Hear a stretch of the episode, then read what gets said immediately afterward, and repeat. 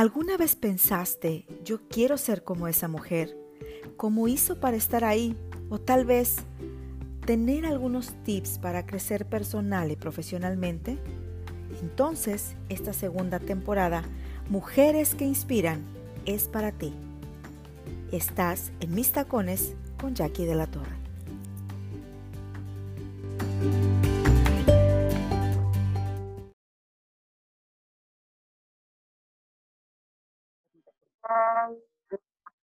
Jimena, me da muchísimo gusto recibirte en este podcast y como lo prometí en el episodio pasado, me comprometí a traer una experta en la parte de nutrición. Y bueno, Jimena y yo nos conocemos, Jimena Padilla. Desde hace muchísimos años colaboramos juntas eh, en una empresa de lácteos y derivados. Y bueno, ahí nos conocimos, pero les quiero compartir que Jimena es licenciada en nutrición y ciencia de alimentos por la Universidad Iberoamericana de México. Y es maestra también en Mercadotecnia Estratégica. Entonces, imagínense qué interesante el perfil, porque no solamente conoce la parte de nutrición y la, y la ciencia de alimentos, sino es cómo logramos también hacer un lobbying y hacer eh, un posicionamiento de marca, como ser estrategas en el tema de la industria alimenticia. Y bueno, me imagino que a algunos de ustedes les va a encantar conocer algunos trucos por ahí de manera profesional, pero también la importancia de aprender a identificar los alimentos que realmente los nutren. Dentro de su experiencia, colaboró algunos años en la industria alimentaria y nutrición y cuidando también el tema de los perfiles nutrimentales de los productos. Esto es una parte muy importante porque no se trata solo de vender productos de consumo por venderlos, sino desde, una, eh, desde un punto de vista muy responsable a nivel de la importancia y el impacto de lo que nos llevamos al estómago. Actualmente ella está enfocada, eh, que lo sé porque la conozco con mucha interés, súper impresionada y con mucha pasión, en la consultoría en nutrición clínica y materno-infantil. Por ahí nos va a platicar un poco de este segmento. Y en México, tristemente, pues somos un país con altos niveles de obesidad infantil y esto tiene mucho que ver con una cuestión de educación. Y bueno, está certificada en nutrigenética y nutrigenómica, que, que son dos cosas bien interesantes y esto es hablar de la, de la alimentación personalizada en base a la genética. Es, híjole, este tema a mí me encanta porque en lo poco que yo he andado en, he ahondado en el tema, sé que el tema de tu genética tiene mucho que ver también en la cuestión del el sobrepeso, independientemente de que comas muy buenos alimentos, probablemente no sabemos qué alimentos no son compatibles también con nuestro cuerpo. Y bueno, Jimena aquí nos va a platicar, a platicar un poco más de ello y la sensibilidad alimentaria, que es enfocada a la salud gastrointestinal. Entonces, bueno, sin más preámbulos, les quiero presentar a Jimena, que ya está aquí con nosotros. Pues bueno, sin más preámbulo, Jimena, qué bueno que estás con nosotros y me va a encantar porque en este momento vamos a aprender muchísimo de ti, así que platícanos un poco de tu experiencia, que sé que es mucha, y por qué la nutrición. ¿Qué encontraste en ese camino de la nutrición? Porque hay personas que pueden tener algunos tabúes de por qué te enfocas a la parte nutritiva, si hay una obsesión por la cuestión alimenticia, que yo creo que no. Pero bueno, todo tuyo y yo sé que muchas vamos a aprender de ti en este momento, en esta hora. Muchísimas gracias, Jackie. Eh, pues miren, básicamente mi experiencia eh, es un poquito variada. Empecé trabajando con la industria de alimentos algunos años, sobre todo en la parte de regulatorio y desarrollo de nuevos productos. Eh, básicamente, pues bueno, eh, trabajé mucho también haciendo claims nutrimentales, mejorando perfiles nutrimentales de los productos desde el punto de vista de industria. Por eso un poco, eso me llevó a hacer mi maestría en mercadotecnia. Y eh, después, pues al final, la verdad es que la nutrición siempre ha sido mi pasión. Entonces decidí como reintegrarme a la parte de la nutrición clínica para ver pacientes y pues desde el punto de vista clínico veo pacientes de todo tipo, desde control de peso, hipotiroidismo, síndrome de ovario poliquístico, eh, síntomas gastrointestinales. Y por ahí me certifiqué un poquito en nutrigenética y nutrigenómica, que es alimentación basada en los genes.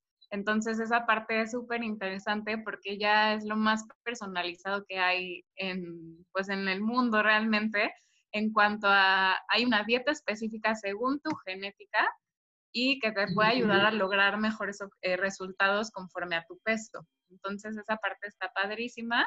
Y adicional a eso, hice otra certificación en sensibilidad alimentaria, que es un poco más enfocado hacia qué alimentos específicamente te pueden llegar a causar gastritis, colitis, inflamación. Entonces, básicamente son herramientas que uso en la consulta como para ayudar muchísimo mejor a mis pacientes, siempre ofreciendo eh, una alimentación personalizada. Y eh, pues bueno, me he certificado también eh, a raíz de que soy mamá. Tengo un bebito de dos años, ya no tan bebito, y a partir de ahí pues me encantó también como toda esa parte de la alimentación. Entonces empecé a hacer certificaciones de embarazo, lactancia y alimentación complementaria. Y ahorita estoy dando muchos cursos de alimentación complementaria para mamás y bebés justamente para enseñarles y darles las herramientas a las mamás a hacer todo el acompañamiento respecto a la alimentación saludable. Entonces, dime, Jackie. Me, me encanta, me encanta eso que acabas de decir porque, bueno, hay muchas mujeres que nos van a escuchar y que son mamás y algunas traemos por ahí arrastrando algunas creencias del pasado, desde que el niño está gordito y es sano, es un niño gordito y está feliz, y eso es una mentira. Tenemos un, no honroso lugar en México de obesidad infantil, pero también de obesidad adulta. Y en ocasiones eh, la falta de conocimiento, la falta de responsabilidad, la inconsciencia incluso, eh, nos ha llegado, nos ha llevado a este, este punto donde eh, ya no hay, no hay un momento donde identifiques qué sucede. De pronto pasan los días, pasan los meses, pasan los años y de ser un, un talla 28, 30 o un talla 4, 5, como lo manejamos en frontera, te vas a un talla 10. Y es entonces cuando tienes esa confrontación, te ves al espejo y dices, ¿qué me pasó? Entonces, en tu experiencia, platícanos cuál es, cómo, cómo se da este proceso, qué pasa con un paciente, por qué llega de pronto a esos niveles de obesidad y de esos cambios tan drásticos de talla y probablemente no se detiene un momento a analizar durante ese proceso y ese camino qué está pasando. Claro, Jackie. Pues eh, comenzando un poco, realmente la obesidad es un problema multifactorial. Entonces, una parte es la dieta, sí, pero yo creo que, y eh, seguramente como cultura, también tenemos eh, mucho esta parte en donde nos dejamos y nos pasa mucho a las mamás, nos dejamos, eh, digamos que nos abandonamos, ¿no? Específicamente las mamás, como que nos dejamos al último y pues ahí eh, empiezan también un poco los problemas. Entonces, eh, eso desde un punto, desde el punto de vista emocional es importantísimo para mantener un peso saludable. Hay muchas creencias que tenemos que ir trabajando en cuanto a por qué surgió ese sobrepeso, qué está pasando, qué es lo que me está haciendo comer de más eh, en situaciones eh, extremas como la que estamos viviendo ahorita, se está viendo también muchísima ansiedad, que eso genera ansiedad también por comer. Entonces aquí yo separaría los puntos en un componente obviamente biológico, que es toda la carga genética que ya traes, más el estilo de vida, que es al final qué tanto nos movemos, cómo comemos. A lo mejor está en mis genes tener sobrepeso y obesidad, pero yo puedo hacer algo para cambiarlo. Entonces son muchísimos factores que se generan alrededor del sobrepeso y obesidad y mucho, pues al final también entender toda la parte antropológica de la alimentación, porque somos seres sociales, número uno, y todas nuestras, eh, pues nuestras comidas, reuniones y todo que ahorita no hemos podido tener, claramente, pues también giran en torno a la alimentación. Entonces, eh, justamente la parte más interesante de mi trabajo y lo que más disfruto es poder apoyar a las mamás en este proceso de alimentar a sus bebés y que muchas veces viene eh, desde ellas mismas, desde todas estas creencias de es que los carbohidratos son malos y entonces no quiero que mi bebé coma carbohidratos porque es niña y no quiero que engorde. Entonces, digo, a mí se me paran, la verdad es que los pelos de punta, perdón la expresión, pero sí son cosas que tenemos que ir trabajando, que yo como nutrióloga pues me siento con, con, esa responsabilidad de empezar como, pues como desde cero a quitar todas esas creencias, todos esos mitos alrededor de la alimentación, porque es una realidad que podemos comer de todo, debemos comer de todo con moderación y obviamente hay alimentos que podemos incluirlos de vez en cuando, pero no hay alimentos buenos ni malos. O sea, en realidad es como más bien la dieta, el enfoque de la dieta y todo lo que viene alrededor de la dieta. Entonces, pues a tu pregunta yo diría, más bien hay que como desglosar o separar un poco los componentes del problema para identificar qué, está, qué es lo que está pasando. Y definitivamente, pues todas las dietas de moda, los retos y todas esas cosas que no son personalizadas, pues muchas veces pueden llegar incluso a empeorar un problema. Nada como un profesional de la salud enfocado específicamente en el problema de una persona. Fíjate que eso que comentas es bien importante y me llevaba al siguiente punto. Debemos de ser muy responsables con la información que consumimos y que le damos al cerebro, porque, bueno, hay una tendencia de influencers de muchas, de muchas cosas, de moda, de alimentación, de comida, de tal, pero no son expertos. Entonces, de pronto, ellos mismos se van haciendo de lo que ellos aprenden en, lo que hay en la nube, de lo que hay en Internet, en diferentes foros. Y debemos de ser bien cuidadosos con eso, porque podemos admirar, y digo admirar entre comillas, o sentir una afinidad con algún influencer, pero no significa que sea experto. Y vemos muchísimos anuncios donde eh, existe alguien que está metido en el mundo fitness y de pronto ve un gran mercado, y hablando de estrategias de marketing, de un gran mercado en esas personas que lo siguen para hacer ejercicio con ellos y dicen, bueno, y ahora les puedo vender también un régimen alimenticio, y ahora les puedo vender productos y suplementos, y ahora les puedo vender probablemente una sesión de coaching para que trabajen sistemas emocionales. Y sí, a nivel de, de, profundidad puede haber una gran labor de venta y un portafolio muy extenso, pero eso no significa que sean expertos. ¿Qué riesgos podemos enfrentar eh, o cómo podemos empeorar la situación cuando nosotros nos volvemos y nos autorrecetamos, que ese es creo que un problema muy común que todos hemos vivido. Claro que sí. Pues básicamente ahí yo diría que hay que ser muy selectivos en la información que consumimos. Es justamente uno de los problemas más grandes que le veo hoy a mi profesión, es que pues seguramente muchas, o sea, pues sí, se les llama ahora health coaches o influencers tal cual que no tienen ninguna preparación en salud, pueden ser capaces de dar una dieta o un plan de alimentación, régimen específico para ciertas personas que a lo mejor tienen padecimientos importantes. Entonces, a mí esa parte se me hace muy grave porque al final sí puedes poner en riesgo tu vida o el clásico que sí he tenido como muchos pacientes que traemos justamente todas esas creencias erróneas en donde pues eh, sabemos que los carbohidratos son como el enemigo cuando no deben de ser tomados así, que las proteínas son maravillosas, sí son maravillosas, pero hay que tomarlas también con moderación, porque si se consumen en exceso, pues nos estarían, eh, digamos que, eh, pues sí, tomando como muchas calorías, igual que, que los carbohidratos, ¿no? O sea, como que todos los nutrientes tienen específicamente sus funciones. Y por el otro lado, la suplementación también es buena, por supuesto.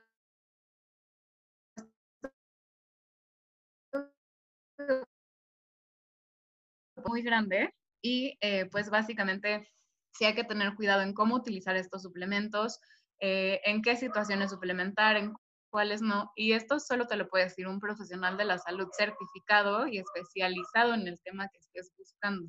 Entonces, eh, pues punto número uno, yo creo que sí hay que ser muy cuidadosos con la información que seleccionemos como mamás y sobre todo teniendo hijas mujeres que somos como mucho más abiertas a todo este tema del peso, como que a los hombres no les importa, hay hombres que sí les importa, pero hay otros que como que no están tan enfocados en esto.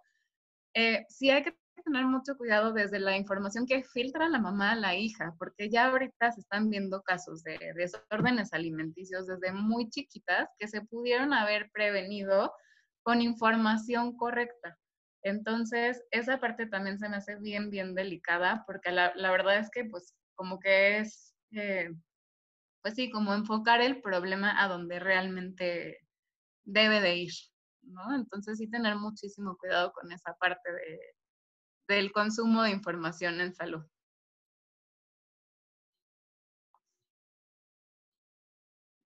Totalmente de acuerdo contigo. Al final de la entrevista nos vas a compartir dónde te podemos encontrar, dónde podemos consultarte Y bueno, yo particularmente les puedo decir que recomiendo muchísimo a Jimena porque no solamente conozco su trabajo, porque es una de las mujeres, y vamos a entrar a esta otra parte de la, de la entrevista, es una de las mujeres más congruentes que yo conozco. Desde que nos conocimos en el trabajo, su trayectoria, el tema de honestidad, el tema de responsabilidad y la ética profesional siempre han sido eh, esos factores claves que destacan de Jimena entre muchas cosas eh, obviamente el nivel de experiencia. Pero, ¿por qué lo digo? Bueno, porque a nivel profesional también, y es donde vamos a meternos un poquito en estas preguntas, sé que también ha sido un proceso bien interesante porque al estar trabajando en la industria, de alimentos te pudiste topar quizá con algunos casos donde tú como experta dices, no, no, esto no puede ser.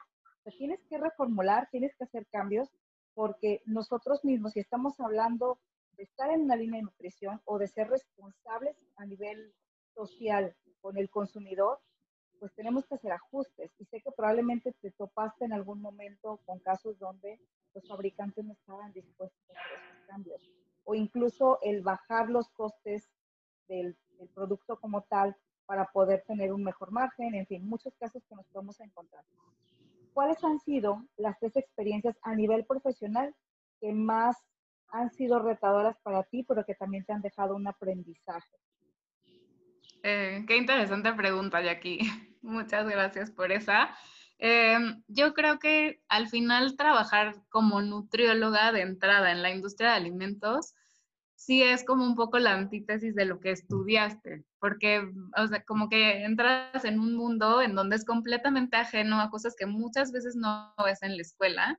Entonces, eh, desde el punto de vista de reto, pues sí fue entrar en un lugar, sobre todo en un departamento de marketing, en donde lo que muchas veces lo que importa, pues sí, es la venta del producto. Entonces, eh, como que una de las cosas que más me he quedado es el cómo sí. Entonces, y en ese cómo sí, pues es buscar nuevas alternativas para, finalmente sí, es la venta del producto, pero ¿qué más vas a ofrecer al consumidor desde el punto de vista de nutrición? Entonces, eh, sí, por supuesto que me topé con muchísimas cosas. Hay productos maravillosos de la industria de alimentos, tampoco estoy completamente en contra de eso.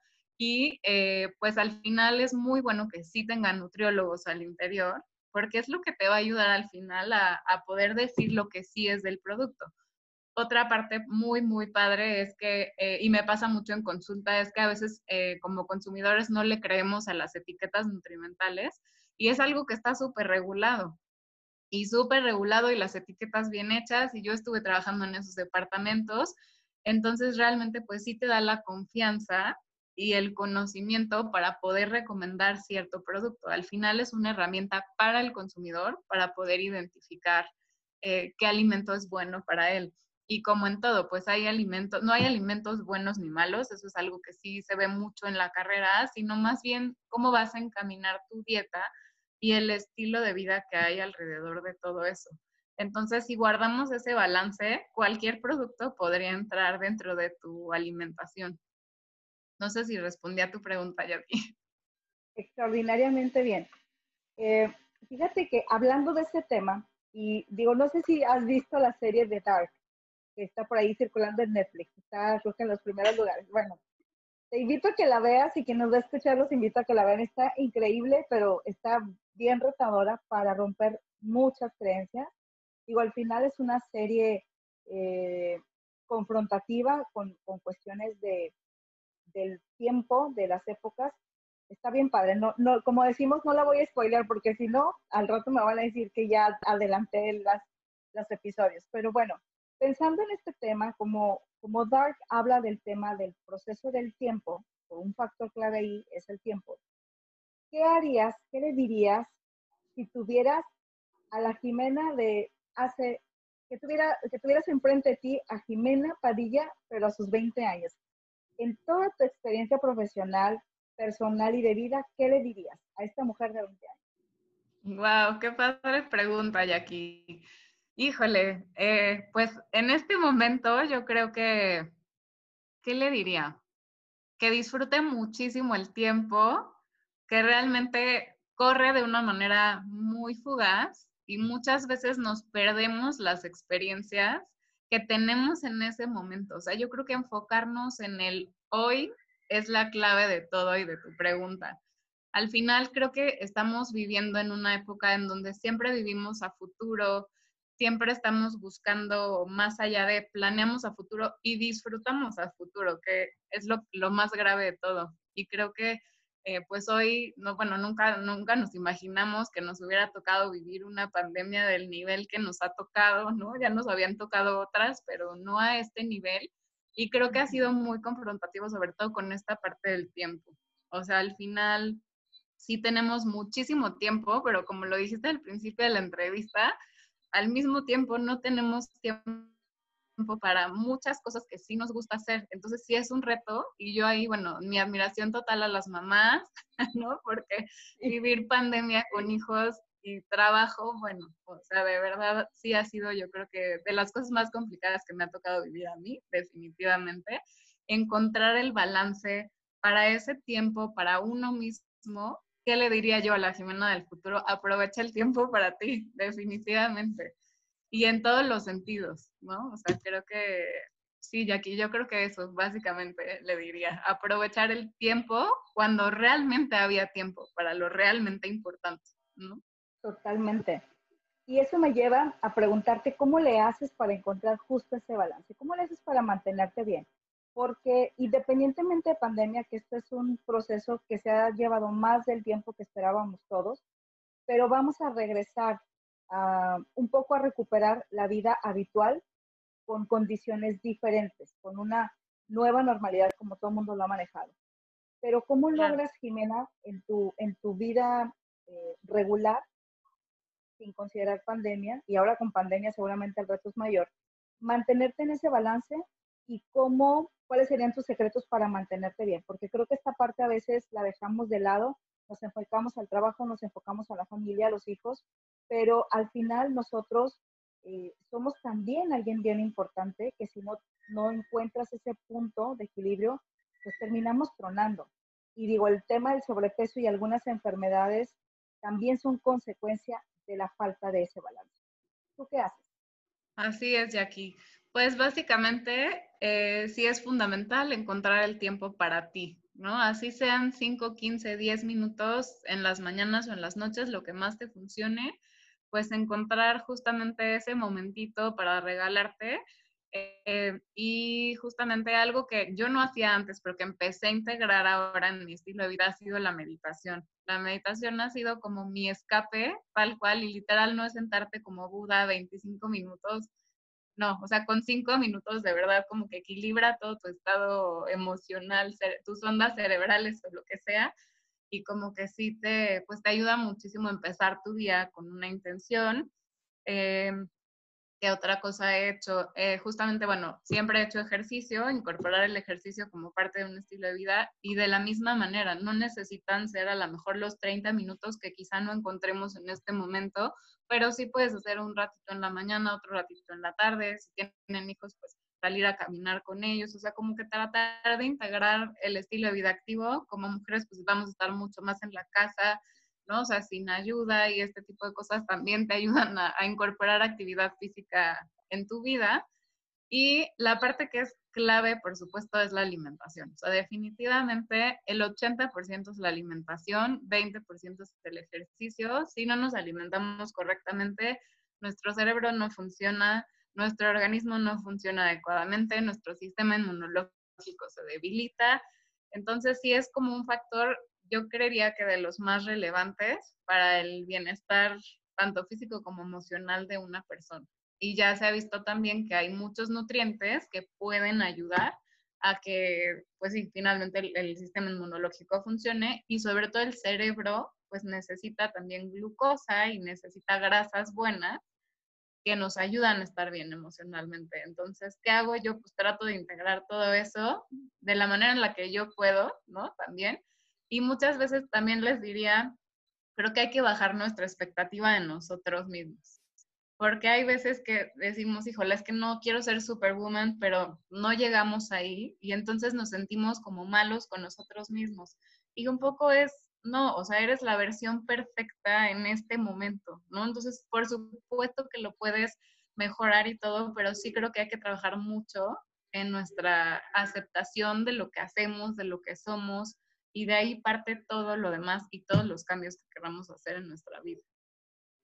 Totalmente de acuerdo.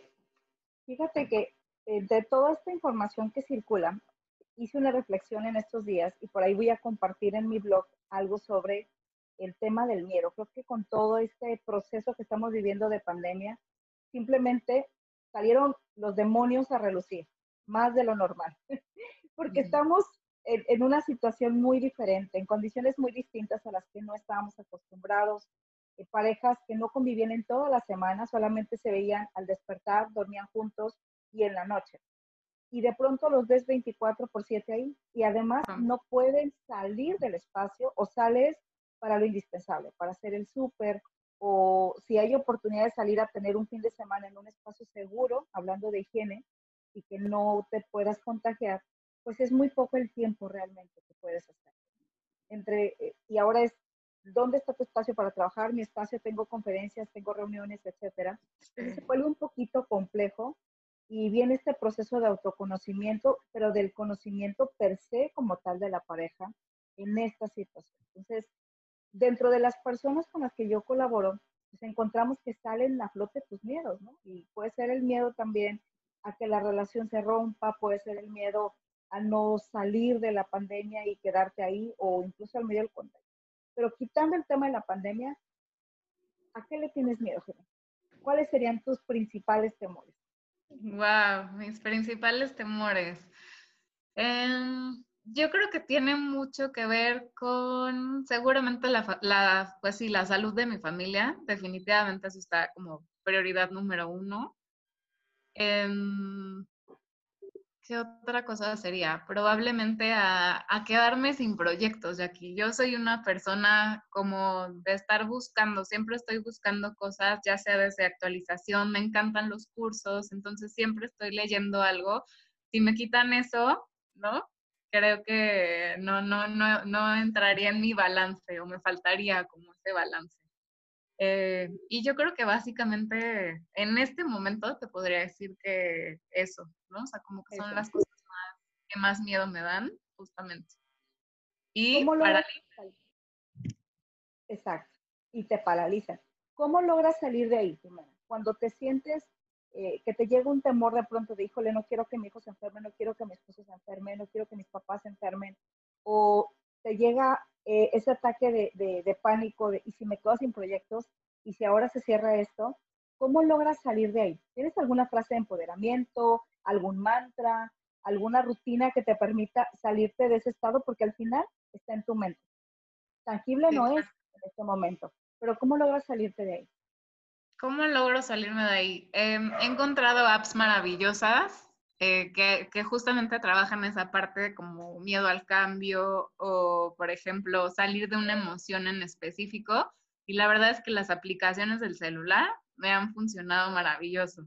He estado justo trabajando mucho en la parte interna en este proceso y eh, descubrí un libro también magnífico de Louis L. Hay que se llama Mirror Work o El Poder del Espejo. Maravilloso. O sea, de verdad es como un reset de absolutamente todos los pensamientos, mucho autotrabajo, o sea, de esas veces que te pones a escucharlo y te sacan las lágrimas y dices, ¿cómo es esto? ¿No? O sea, nunca me imaginé que hicieras un proceso tan profundo. Y la otra, que también es uno, ha sido uno de mis pilares, pues la verdad es que sí es la ayuda psicológica, ¿no? O sea, sí necesitas tener un pilar ahí, o sea, tu sostén emocional hasta cierto punto. Y pues bueno, es algo o sea, que también se integra como parte de un estilo de vida saludable, ¿no? O sea, creo que la salud emocional es uno de esos grandes pilares que te ayudan a mantenerte zen, porque si no estás en tú, pues toda la familia la verdad es que se cae, ¿no? Y sobre todo siendo responsable, pues de, de tantas cosas allá afuera, ¿no? Absolutamente sí. Me gusta, digo, yo, yo soy fan de, de Luis L. me encantan sus libros y coincido mucho contigo que el tema de salud emocional es bien importante. Y yo creo que cuando logramos tener esa, ese balance emocional, físico y mental, nos permite digerir y asimilar mejor cada proceso de la vida, porque al final la vida es, es un cúmulo de experiencias, no vas a llegar como al final del arcoíris, encontrar ese tesoro y decir, uy, ya encontré la felicidad y todos los posibles eh, retos que se me puedan poner encima ya no van a ser ni siquiera eh, tema de conversación. Todo va a ser felicidad. Y no es así. la felicidad, que justo esa es una pregunta que te voy a hacer al final, eh, tiene una interpretación distinta. Platícame un poquito de los tres aprendizajes que te ha dejado la vida y que te gustaría compartir. Me los compartías a mí y me encantó y por eso creo que es algo súper importante que las demás mujeres se pueden inspirar con esto que, que, decir. Ok, Jackie. Pues bueno, eh, igual en este proceso de autoconocimiento, yo creo que uno de los principales aprendizajes es que lo único que tenemos seguro es hoy, el día de hoy. Eh, básicamente, pues estamos, eh, lo que platicaban en un principio, acostumbrados a disfrutar y planear el futuro, pero nunca disfrutamos el momento que tenemos en este, en este preciso momento, es lo único que tenemos seguro. Entonces, pues eso me ha dejado la pandemia y me ha dejado el autoconocimiento y pues al final este, las experiencias de la vida, que hay que disfrutar lo que tenemos hoy. Eh, hay veces que no se puede disfrutar porque ciertas emociones pues nos impiden como pasar más allá, pero hay que buscar la manera de pues de cómo sí hacerlo, ¿no? Y estar bien con lo que tenemos hoy. Eso como aprendizaje uno. El otro sería eh, justamente creo que el tiempo, el tiempo pues es lo más valioso que tenemos, ¿no? Al final eh, lo podemos usar tanto para nuestro favor, también a veces juega en nuestra contra, entonces, ¿cómo aprovechar ese tiempo para nuestro beneficio? Y el beneficio, por lo tanto, de, de la gente que nos rodea, creo que es otro de los aprendizajes también más importantes. Aprovecharlo, el tiempo nunca vuelve, ¿no? Lo que me preguntabas de hace 10 años, cómo, cómo tienes cierta expectativa de lo que es hoy y cómo puedes ver tu vida alrededor de ese tiempo, de cómo se han cumplido muchas cosas, muchas otras no, pero cómo estabas preocupado hace 10 años por cosas que hoy son naturales, ¿no? O sea, yo me acuerdo que, hace 10 años pues era de, pues sí, alguna vez me casaré, tendré hijos, ¿no? Entonces, hoy tengo un esposo maravilloso, un hijo hermoso, y al final pues era algo que en el momento de Jimena adolescente pues era que algo que estaba ahí como latente, ¿no? Y como esa incertidumbre. Entonces, pues básicamente eso. Y la, el otro aprendizaje sería que nunca esperemos como el momento perfecto, nunca va a llegar el momento perfecto para hacer las cosas. Creo que a veces postergamos muchísimas cosas o aplazamos muchos planes justamente por esperar el momento perfecto. Y la realidad es que ese momento pues nunca va a llegar. Igual es aprovechar el hoy. Si no sabes eh, cómo hacerlo, pues simplemente hazlo, ¿no? Como dicen por ahí, hay que hacerlo con miedo, pero hazlo y después lo vas perfeccionando. Y creo que eso a mí me ha dado como, pues, muy buenos resultados, ¿no? Definitivamente nunca serás como experto en todo lo que quisieras ser. Sin embargo, pues vas tomando el caminito y la idea es agarrar ese libro que te ha retado tanto y, y agarrar así que el toro por los cuernos y, enfrentarlo y entonces vas aprendiendo en el camino y esa parte también es como, ha sido muy enriquecedora en mi vida y, creo que es un buen enfoque para compartirlo. Exacto. Hablando de libros, me encanta porque me vas llevando de la mano tú en este proceso y me encanta. De tu biblioteca personal, ¿cuál sería un libro que recomendaras como libro de cabecera? Como libro de cabecera, Híjole, de aquí, la verdad es que tengo muchos de ciencia, o sea, como de nutrición, y, eh, pero me encantan los libros como de aprendizaje personal y todo. Entonces creo que ese de Mirror Work, que es el poder del espejo, lo súper recomiendo. Es un must, sobre todo para pacientes que tengo como de control de peso. Es, de verdad es algo que tienen que leer sí o sí, porque te va llevando justo de la mano a este proceso de autoaceptación de lo que estás viviendo en ese momento y a cómo, pues sí, como, o sea, mejora tu persona. ¿Qué te puedo decir? Ese es uno de los que me acuerdo. Y algún otro que me haya marcado en su momento, eh, seguramente, ay, ahorita se me fue el nombre, pero bueno, puede ser el poder, el poder de la hora también es maravilloso. Eckhart, no me acuerdo del autor, pero bueno, El poder de la hora se llama y justamente habla de eso, de lo que estamos platicando, ¿no? De cómo aprovechar el momento presente, lo único que tenemos es el hoy. Eh, pues básicamente eso. Y en algún momento de mi adolescencia que me marcó muchísimo fue el Tus zonas erróneas. Ese también fue muy bueno. Maravilloso libro. Sí, yo creo que ese, ese, esos tres puedo decir que, que me han marcado mucho en su momento. Y yo creo firmemente que las cosas llegan a tu vida en el momento en el que tienen que llegar por algo. Y lo mismo pasa con los libros. Entonces, y no siempre estás como en el mood de leer un libro es una realidad. Entonces, como que si llega ahí y te atrapa, ya acaba con él, casi, casi. Sí, ese es el momento correcto. Me encanta, me encanta. Voy a poner en los comentarios del episodio estos tres libros que nos acabas de recomendar, porque seguramente los tres los he leído y me encantan, bueno, excepto el del, el del poder del espejo, se lo voy a comprar, me lo llevo de tarea. Ah, hermoso, sí. Sí, pero los otros dos los he leído y coincido contigo que son libros que, debes de tener en tu cabecera, porque además no solamente es aventártelos un día y terminarlos, sino puedes tomar pequeñas notas y vas a encontrar cosas que te vuelven a conectar con situaciones que probablemente ya brincaste y dices, pues era tan sencillo o necesitaba trabajar esto y hoy me siento mucho mejor. La verdad es que esta parte está muy, muy, muy interesante. Y estamos casi llegando al final de la entrevista, pero te quiero hacer una pregunta bien importante si tú tuvieras en tus manos la posibilidad de crear la fórmula de la felicidad, ¿qué ingredientes le pondrías?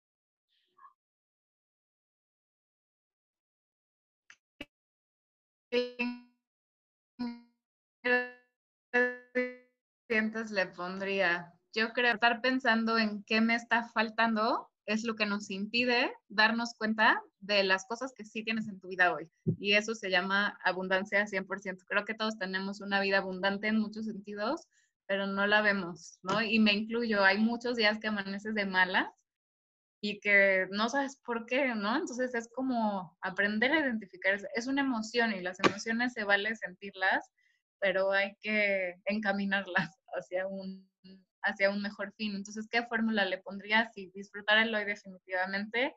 Este, creo que todos podemos ser felices con lo que tenemos al día de hoy.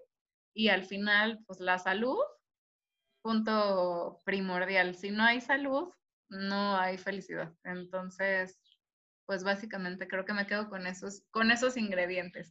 Y amor también, ¿no? Al final, pues el amor de, de quien sea, ¿no? A lo mejor, pues, no sé, si no tienes pareja, puede ser incluso de, a lo mejor de tu mascota, o de tus hijos, o de tus papás, de tu misma pareja. Pues todo eso al final es, es lo que te hace ser feliz y también identificar que la felicidad es un, em, bueno, sí, es como un estado, pero tiene que ver con muchos sentimientos. Entonces hay que ir desglosando esas emociones que no nos dejan ser felices hoy. Genial. Me encanta lo que nos acabas de compartir, porque también coincido en varias cosas contigo y yo creo que el tema de la felicidad es un, es un tema circunstancial. Tú puedes hacer ese cambio, eh, ese ese movimiento de un grado para cambiar tu entorno, cambiar tu situación, con solo el hecho de realmente intencionarte. Y estar, pueden ser muchas cosas, el dolor, la tristeza, muchas emociones en sí, pero al final la única persona que tiene la posibilidad de cambiar eh, eh, esa situación eres tú. Me encanta. Bueno, pues hemos terminado con la entrevista. Eh, me encantaría volverte a tener acá cuando tengas tiempo, porque sé que hay mucho que compartir, Jimena. Pero mil gracias por aceptar la invitación. Jimena vive en Ciudad de México, entonces para mí es maravilloso poderles traer a alguien de, de una ciudad en la que yo viví muy feliz, conocí grandes amigos como Jimena y bueno, les aprendí enormemente. Así que por eso dije, me la voy a traer porque sé que es alguien que puede aportar muchísimo y quien te escucha seguramente se va a llevar grandes aprendizajes. Así que gracias, Jimena, por estar con nosotros. Este es el segundo episodio de la segunda temporada y estoy segura que les va a encantar. Y bueno, la siguiente semana lo vamos a publicar para que estén pendientes. Voy a subir las ligas. ¿Dónde te podemos encontrar finalmente, Jimena? Para quien te quiera consultar, quien quiera conocerte, seguirte en tus redes sociales y seguramente con todos los posibles pacientes que van a poder buscarte, pues que sepan dónde estás. Muchísimas gracias, Jackie, por la invitación. Encantada de poder compartir contigo, con ustedes y con tu audiencia. Esta, pues esta es una gran oportunidad para mí. Eh, yo estoy en, físicamente en Querétaro. Ahí está mi ah, consultorio. Estoy en Querétaro, sí. Ahí está eh, básicamente mi consultorio. Ahorita estoy dando consultas online por la situación actual, pero la verdad es que son igual de eficientes y eh, los invito para estar como más cerca de todos a seguirme en mis redes sociales. Tengo dos páginas. La de Instagram es arroba Jimena Padilla Nutrición, así todo seguido. Y la, de, la de mamás y bebés eh, se llama arroba mom-baby-nutrition. Entonces, se la paso por ahí a Jackie para que la publique porque es un poquito más complicado encontrarla, pero eh, son dos enfoques diferentes. Eh, los dos son como temas que me súper apasionan y encantada de poder apoyarlos con cualquier cosa que necesiten. Muchísimas gracias, Jimena. Y bueno, yo me despido. Este fue En Mis Tacones con esta segunda temporada de Mujeres que Inspiran. Y pues ya pudieron ver que tenemos una gran mujer que nos inspiró el día de hoy. Los espero en el siguiente episodio. Y lo, acuérdense que algo muy importante y que siempre se los digo es que renovarse y reinventarse es la clave todos los días. Nos vemos en el siguiente episodio.